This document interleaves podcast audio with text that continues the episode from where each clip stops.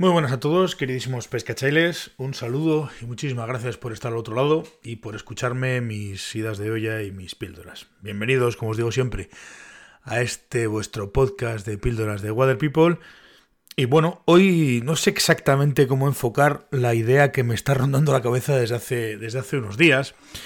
No sé cómo darle forma a la hora de hablar sobre, sobre algo que me parece curioso y a la vez pues, pues me da cierta, cierta pena, ¿no?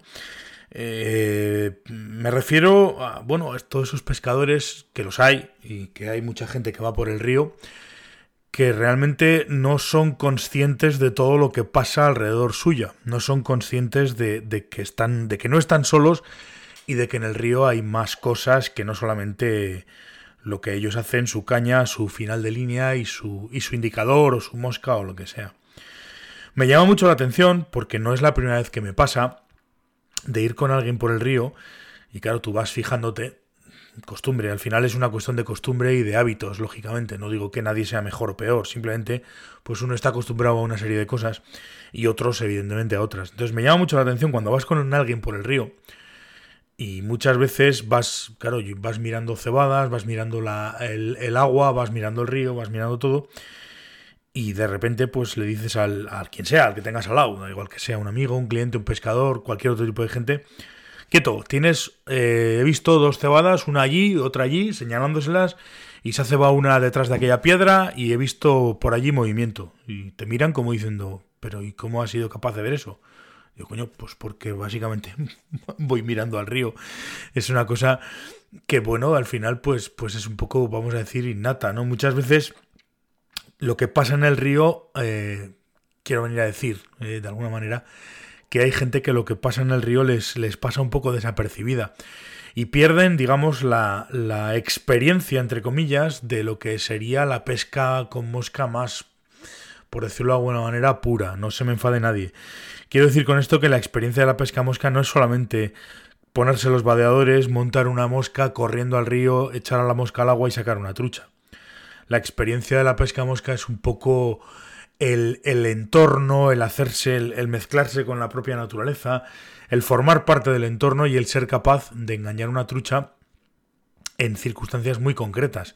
No porque, no porque has llegado al río y le has puesto la mosca en la boca, sino porque hay una serie de cosas que hacen que tú eh, seas capaz de, de engañar esa trucha. Yo sé que esto es, un concepto un poco extraño y me está quedando raro hasta a mí, pero bueno, quiero decir que, que, por las circunstancias, no sé exactamente por qué, hay toda una, una, un montón de pescadores y un montón de gente que ha entrado a pescar con mosca que, que, que se están perdiendo una parte importante eh, del, del tema de la pesca.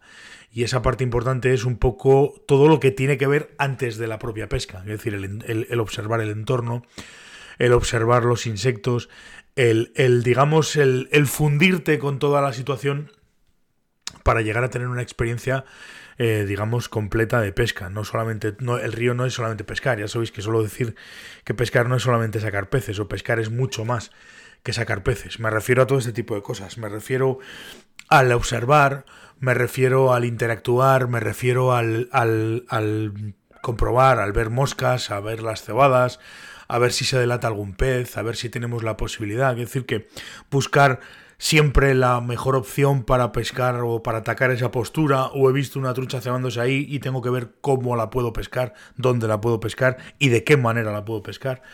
No sé, es un poco un juego, digamos, que tiene un montón de opciones y, y me da la sensación de que llevamos una temporada, llevamos un camino en el cual esas opciones eh, hay gente que las obvia y sin embargo hay otra gente que se las está perdiendo. Y me parece, me da, me da pena, ¿no? Me da mucha pena. Más que nada porque, porque a fin de cuentas, pues, pues como digo, la pesca pues, pues es mucho más que, que simple hecho de sacar peces.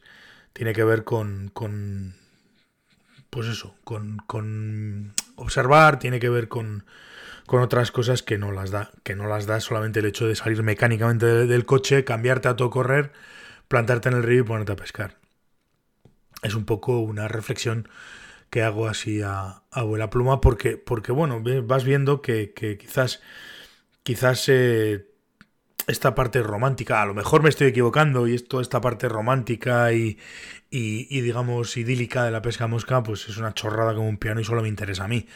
Pero, pero no sé, es un poco quizás el romanticismo de la pesca que, que hace que, pues que me guste tanto, pues eso, entrar al río, de alguna manera mm, observar, entender, comprender, integrarte y hacer que, la pesca sea, pues, pues es una experiencia, no solamente una experiencia de coger peces, sino una experiencia mucho más completa a todos los niveles. Esa es un poco mi, reflexión de hoy. No sé cómo, cómo lo veréis vosotros y si pensaréis que estoy como una regadera y que esto que estoy diciendo son, pues eso, una pijada como un piano. Pero bueno, es, es una forma de pensar, es una reflexión y, y, como tal quería, quería compartirla con vosotros.